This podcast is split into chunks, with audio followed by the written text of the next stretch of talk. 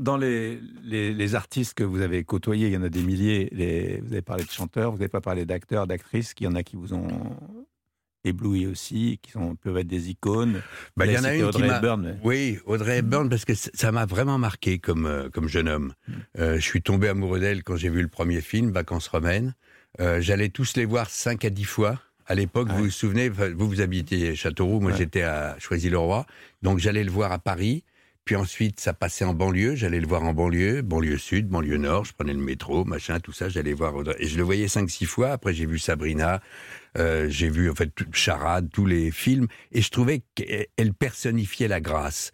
Nous qui à, à Canal avons tellement euh, euh, comment dirais-je, diviniser les pin-up. Mmh. Euh, il n'empêche que cette jeune femme qui n'avait pas vraiment l'allure d'une pin-up avait un talent fou, une grâce absolue, et, toute sa vie est une grâce, jusqu'à la fin où elle lutte contre le cancer et fait pas semblant d'être euh, ambassadrice de l'UNICEF.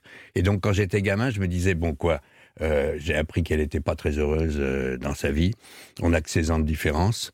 Euh, je la rencontrerai un jour et elle sera heureuse. Bon, ça s'est pas fait comme ça, mais bon. Presque. Presque. Il y en a d'autres, non?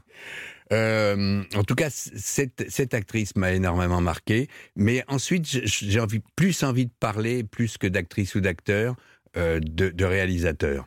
Parce que, comme vous, j'aime les, j'aime les récits. Donc j'ai énormément lu de polar américains, euh, qui étaient tellement matter of fact, toujours basés sur les faits, les histoires en phrases courtes, les Dashiell Hammett, les, les Chandler, les McCoy, les Burnett, et puis Simon. Simon, en une phrase, il, vous met tout. Euh, il avait plus une bonne partie de l'après-midi. Le décor est planté, t'en as pour 140 pages, et c'est à tomber.